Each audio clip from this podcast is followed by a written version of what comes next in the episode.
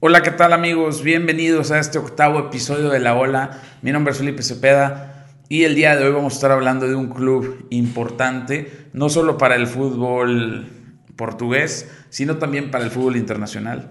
Es uno de esos clubes que recluta muchos jóvenes, los desarrolla y después los vende a precios muy, muy altos para clubes de Premier League o clubes de la liga, incluso algunos a Bundesliga. Y el día de hoy vamos a estar hablando de los principales jugadores que han salido en la última década de este club y de un poco de la historia que hay detrás de uno de los clubes grandes de Portugal como lo es el Benfica. Eh, para aquellos que no conozcan el Benfica, el Benfica, también llamado Sporting de Lisboa e Benfica, o conocido simplemente como Benfica, es un club de la ciudad de Lisboa. Es un club portugués y es uno de los tres principales clubes de la liga portuguesa, de la primera liga, como también se le llama, fundado el 28 de febrero de 1904, por lo cual eh, este año estaría cumpliendo 119 años.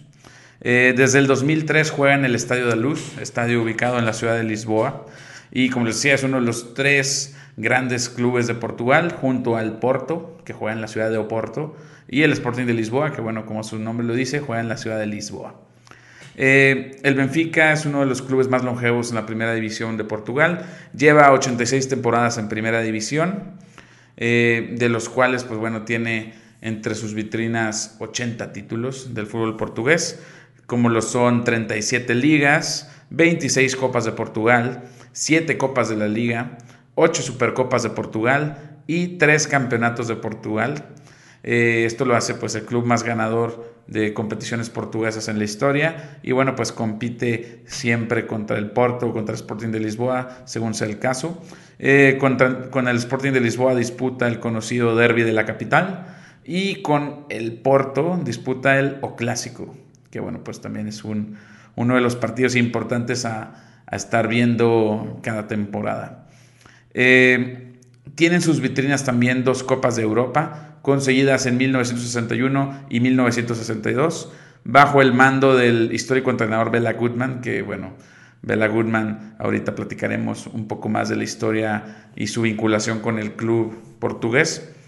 Es considerado por la FIFA el doceavo club de fútbol más grande del siglo XX, lo cual, bueno, pues también lo pone en el panorama internacional. Es eh, recordado por grandes jugadores como Eusebio en los años 60, con quien consiguieron estas dos Copas de Europa de la mano del entrenador Bela Goodman.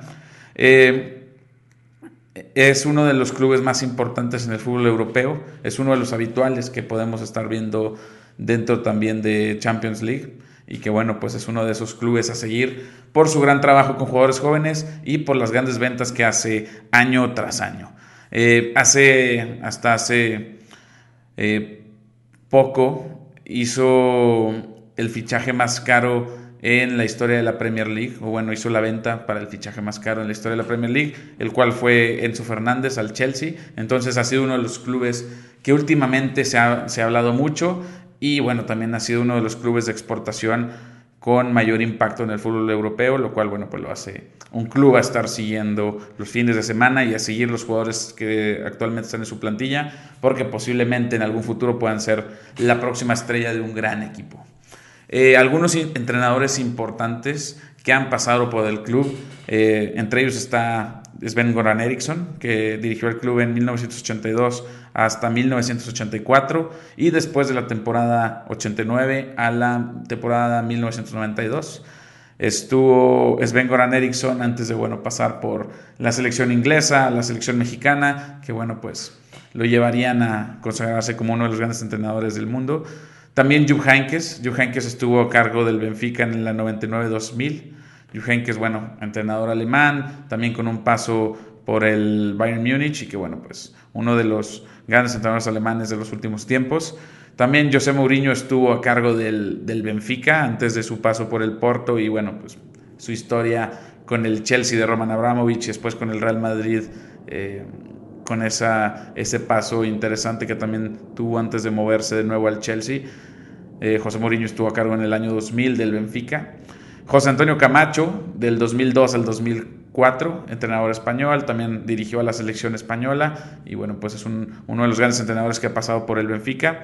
Y también tenemos a Ronald Koeman, Ronald Koeman que bueno, pues hasta hace eh, no mucho era entrenador del Fútbol Club Barcelona, estuvo en la selección holandesa y que bueno, pues también como jugador fue un referente tanto de selección como del Fútbol Club Barcelona, en donde pues en los años 80, 90 eh, podemos recordarlo con gran paso como futbolista. Estuvo a cargo del Benfica en la 2005-2006 y que bueno, pues eso obviamente le ayudaría a consagrarse como técnico.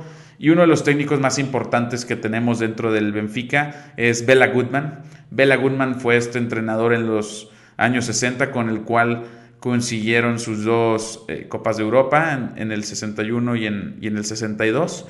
Bela Goodman, entrenador húngaro, que, bueno, pues como les decía, llevó al Benfica a ganar dos Copas de Europa y, bueno, pues en sus filas tenía jugadores como Eusebio, que, bueno, pues en su momento era uno de los mejores jugadores del mundo y que, bueno, pues estuvo en, su, en sus filas. Construyó uno de los mejores equipos de toda la historia del fútbol y pues después eh, de la temporada 62 eh, sale del, del club por no poder llegar a un acuerdo por las dos Champions League o por las dos Europa League eh, ganadas en ese entonces, Copas de Europa. lo que hizo Bela Goodman fue pedir un bono o pedir un aumento de sueldo por esas dos Copas de Europa ganadas. El club se las niega y en ese momento Bella Goodman dice una frase que hasta el momento se ha transformado con una maldición para el club, que lo que él textualmente dijo fue que el Benfica no volverá a ser campeón europeo en 100 años, al menos no sin mí. Eh, algo interesante de esta maldición o de esta historia de Bella Goodman es que, pues, sucedió. Y eso es lo, lo extraño de esta historia, a partir de esa maldición o de esa frase que él se aventó por el coraje de que no le renovaron o no le dieron ese aumento en ese momento, el Benfica ha disputado ocho finales europeas y las ha perdido todas, lo cual, bueno, es una de estas historias interesantes del fútbol, eh, cosa que, bueno, pues hasta la actualidad hace suponer que la maldición existe. Eh, las finales perdidas son cinco finales de Champions League y tres finales de Europa League. Las finales de Champions League son la 62-63 frente al Milan, 64-65 frente al Inter de Milán, 67-68 frente al Manchester United, 87-88 frente al PSV Eindhoven y 89-90 frente al Milán de nuevo. Eh, y por la parte de Europa League, o Ligas de Europa, en la 82-83 pierde frente al Anderlecht en la 2012-2013 pierde frente al Chelsea con esta final en tanda de penales que fue cardíaca, recordando ahí al Tacuara Cardoso que era uno de los líderes de este equipo. Y en la 13-14 frente al Sevilla. Con esto, bueno, pues la maldición se mantiene vigente y es una maldición que se ha extendido también en categorías inferiores hasta la temporada 2021-2022 donde eh, el Benfica alza la Youth League. Entonces, bueno, pues en este caso el Benfica sigue con esa maldición, llamémosle a nivel eh, primer equipo, pero bueno, pues en categorías inferiores lo, han podido romper la temporada pasada. Sí es una de esas historias extrañas del fútbol y que bueno, pues esperemos que pronto el, Benfica pueda romper esta mala racha de finales europeas perdidas. Eh, volviendo al tema de, de equipo histórico, es el octavo equipo en la clasificación histórica de Champions League. En cuanto a puntos, detrás de grandes como el Real Madrid, Bayern, Barcelona, Manchester United, Juventus, Liverpool y Milan. Después vendría el Benfica. Eh, y en los últimos años, y esto es lo interesante de este club para este video, es que se ha convertido en uno de los clubes favoritos para reclutar talento y para exportar talento a grandes clubes europeos. Eh, hablamos de ciertos fichajes en la última década que han posicionado al Benfica como uno de los grandes exportadores de fútbol y una de las principales eh, academias para buscar grandes jugadores o futuros jugadores o futuras promesas del fútbol. En los últimos años vamos a hablar de nueve fichajes puntuales que ha tenido el Benfica que han sido claves para ganarse este, esta buena fama de exportador de, jugadores. Uno de los más importantes ha sucedido en los últimos días, que es el fichaje de Enzo Fernández por el Chelsea. Enzo Fernández fue fichado por el Benfica en 2022 y tras solo seis meses se convirtió en el fichaje más caro de la Premier League, con un valor de 121 millones de euros fichando por el Chelsea. En este caso, el Benfica ha logrado comprar jugadores jóvenes a bajo costo y después venderlo a cifras muy altas, como este caso de 121 millones de euros de Enzo Fernández. Otro caso similar es el caso de Darwin Núñez. Darwin Núñez llega al Benfica eh, después de dos temporadas. El Liverpool se interesa por su fichaje y el Liverpool paga al Benfica 75 millones de euros más 25 millones en variables por el jugador uruguayo 23 años. Eh, Darwin Núñez, centrodelantero, un jugador muy importante ahora para el esquema de Jurgen Klopp y que bueno, también tuvo su paso por el Benfica antes de llegar a uno de los grandes del fútbol inglés como lo es el Liverpool.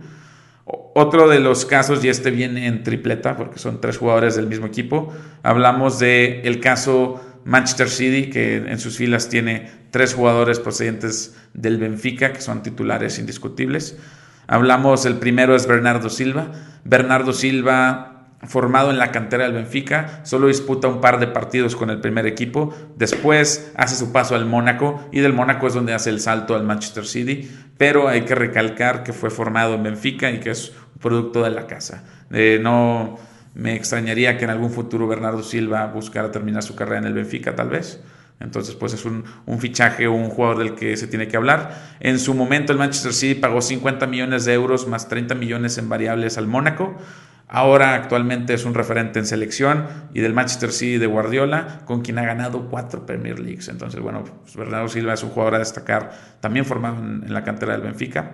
Otro de los jugadores eh, de casa es Rubén Díaz. Rubén Díaz, defensa central del Manchester City, también tuvo su paso por el Benfica antes de fichar por uno de los grandes clubes de, de Inglaterra de los últimos tiempos. En septiembre de 2020 el Manchester City se hace de su, carta, hace oficial el traspaso de Rubén Díaz a Manchester City por 68 millones de euros más 3.6 en variables, en donde en esa primera temporada fue considerado como el jugador del año de la Premier League y fue considerado como el mejor defensa de la Champions League en esa misma temporada. Rubén Díaz dio el salto en grande tras solo eh, algunos partidos en, el Benfica durante una temporada, hace su paso al Manchester City y bueno, pues el Benfica se ve beneficiado con esta inyección de, eh, económica hacia el club. Otro caso importante que también juega en el Manchester City es el caso de Ederson. Ederson, portero brasileño, llega en 2008 al Benfica y tras varios años a préstamo y peleando por un puesto, regresa en 2015. Tras dos temporadas en el Benfica como titular, el Benfica oficial su traspaso al Manchester City por 45.6 millones de euros, convirtiéndolo en el momento como el segundo portero más caro de la historia, solo detrás de Gianluigi Buffon. Y actualmente es inamovible para el esquema de Pep Guardiola, prácticamente juega todos los partidos con Guardiola, es titular indiscutible.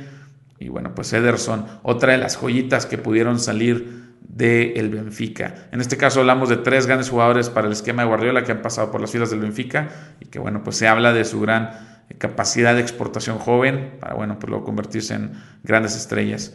Otro de los casos de jugadores muy jóvenes que salen del Benfica es el caso de Gonzalo Guedes. Gonzalo Guedes en su momento a los 17 años se hablaban maravillas de él, se decía que era el siguiente Cristiano Ronaldo, se decía que era el siguiente eh, centro delantero que iba a brillar en el mundo del fútbol. Lamentablemente no ha sido eh, tan importante como se esperaba en su momento. En octubre de 2014 debuta con el primer equipo del Benfica con solo 17 años y tras dos temporadas y media ficha por el Paris Saint Germain por 30 millones de euros a los 19 años de edad, lo cual también a un jugador muy joven pues le dan un precio muy alto y que bueno, el Benfica en este caso vio beneficiado por una de las perlitas de la cantera. Después, bueno, pues Gonzalo Guedes tendría un paso por Valencia, por Wolverhampton y actualmente de nuevo en el Benfica eh, buscando consagrarse, buscando tener más minutos de juego dentro del fútbol portugués. Eh, Gonzalo Guedes, otro de los jugadores de los cuales el Benfica se vio beneficiado en los últimos años. Y para ir cerrando este, esta novena de jugadores que tenemos eh, destacados del Benfica, tenemos tres jugadores muy interesantes, dos ganadores del premio al Golden Boy en los últimos siete años. Y de esos jugadores, pues se ha hablado también mucho en los últimos días, se ha hablado mucho en los últimos años y que sin duda alguna podrían dejar su paso por los equipos en los que están jugando actualmente. El primero es el caso de Renato Sánchez. Renato Sánchez en su momento de 16, 17 años se hablaban maravillas, se decía que era el siguiente mediocentro. Eh, del mundo, el mejor jugador en los siguientes años. También ha dejado mucho que desear Renato Sánchez. No quiere decir que sea un mal jugador. Actualmente juega en el Paris Saint Germain. En su momento debuta con el Benfica en la temporada 15-16, después de consolidarse con el equipo B. Y tras solamente una temporada en el Benfica, pasa al Bayern Múnich por 35 millones de euros, más 45 millones en variables. Eh, Renato Sánchez, uno de los grandes jugadores jóvenes de los últimos tiempos. Eh, después ganaría el premio Golden Boy en 2016, premio Golden Boy que es otorgado al mejor jugador sub-21 de Europa. Y bueno, en este caso, en el 2006, superó a jugadores como Marcus Rashford, Dele Alli, Marco Asensio o Gianluigi Donnarumma, que bueno, pues ahorita también son grandes jugadores en sus respectivos clubes. Después de su paso por el Bayern Múnich, estuvo jugando en el Swansea en, Premier League, eh, regresó al Bayern Múnich, después estuvo en el Lille francés y actualmente pues juega para el Paris Saint Germain en la Ligue 1 de Francia. Eh, para terminar, tenemos dos jugadores que pertenecen al mismo equipo, dos jugadores de los cuales también en su momento se habló mucho y que bueno, pues son grandes jugadores para este equipo. El primero es el caso de Jan Oblak. Jan Oblak, actual portero titular del Atlético de Madrid, inamovible para el Cholo Simeone, en mi opinión uno de los mejores porteros del mundo. Eh, Jan Oblak llega al Benfica en 2010, pero después de estar a sesión en algunos clubes, eh, no fue hasta su regreso en 2013-2014 que juega para disputar la titularidad frente a Ederson y tras una temporada pasa al Atlético de Madrid por 16 millones de euros. Lo interesante es que Jan Oblak eh, portero esloveno, fue comprado por 4 millones de euros y tras solo una temporada oficial en el Benfica eh, es vendido por 16 millones de euros al Atlético de Madrid. Desde entonces, prácticamente en, nueve años eh, en el Atlético de Madrid, ha sido uno de los mejores porteros de la liga, logrando cinco veces el trofeo Zamora al portero menos goleado de la temporada esto empatando el récord de Víctor Valdés y Anthony Ramallets, que bueno, pues posiblemente en un futuro podría estar rompiendo. Ha sido cinco veces futbolista esloveno del año y ha sido el mejor jugador de la liga en 2021 o MVP de la liga, año en el que el Atlético de Madrid se consagra campeón de la liga y pues bueno, eh, de más está hablar de la calidad y de la habilidad que tiene Jan Oblak como portero y que bueno, pues se ha ganado su lugar sin duda alguna en el esquema del Cholo Simeone. Y el otro fichaje que en algún momento se hizo desde el Benfica y que ahora, bueno, se ha hablado también mucho en los últimos días es Joao Félix. Joao Félix es la perla de la casa del Benfica. Joao Félix hace su debut en 2018 después de jugar en categorías inferiores desde el 2016.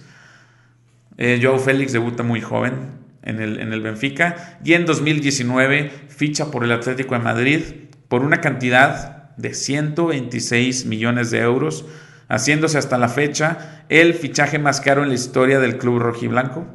En este caso, Joao Félix, bueno, pues su calidad está más que probada. Se pagaron 126 millones de euros y bueno, que bueno, supera la cifra de 121 de, de Enzo Fernández o de 100 de Darwin Núñez. Eh, Joao Félix actualmente está jugando para el Chelsea en calidad de cedido hasta final de la temporada 2022-23. Eh, desde entonces, desde que sale del Benfica, eh, ganó el premio Golden Boy en 2019 y ha sido titular en la selección, así como parte importante en la liga conseguida por el Atlético de Madrid en 2021. Y actualmente, bueno, se encuentra cedido en el Chelsea buscando retomar su, su calidad de juego, que bueno, pues sin duda alguna desde que estaba en, el Benfica ha demostrado. Y Joao Félix es uno de esos jugadores que en los siguientes años pues seguiremos hablando de ellos. Y con esto hablamos de la gran calidad de jugadores, no, no hablemos tanto de cantidad, sino calidad de jugadores que han salido del Benfica o que han tenido su paso por el Benfica y que lo hacen eh, ser considerado uno de los mejores clubes para exportar talento en Europa. Eh, en este caso, bueno, pues el Benfica está de sobra su calidad para eh, el escauteo de jugadores o el, o el, scouting o el análisis de jugadores jóvenes para después pues, venderlos a un precio mucho más caro y pues recuperarse financieramente las inversiones que están haciendo en categorías inferiores. Eh, por esta y muchas otras razones, el Benfica es uno de los clubes más importantes de Europa y que sin duda alguna pues seguirá dándonos muchas alegrías y pues esperemos que en algún futuro cercano puedan romper esa maldición de Bella Goodman que tiene prácticamente 55 años eh, existiendo. Si te gustó este episodio, eh, suscríbete al canal de La Ola, La Ola MX en YouTube, La Ola Podcast en Spotify. A mí me puedes encontrar como Felipe Cepeda Analista en Facebook y en Instagram y como Felipe Cepeda en TikTok. Espero que te haya gustado esta información sobre el Benfica y pues nos vemos en el siguiente episodio la próxima semana. Les mando un abrazo y nos vemos.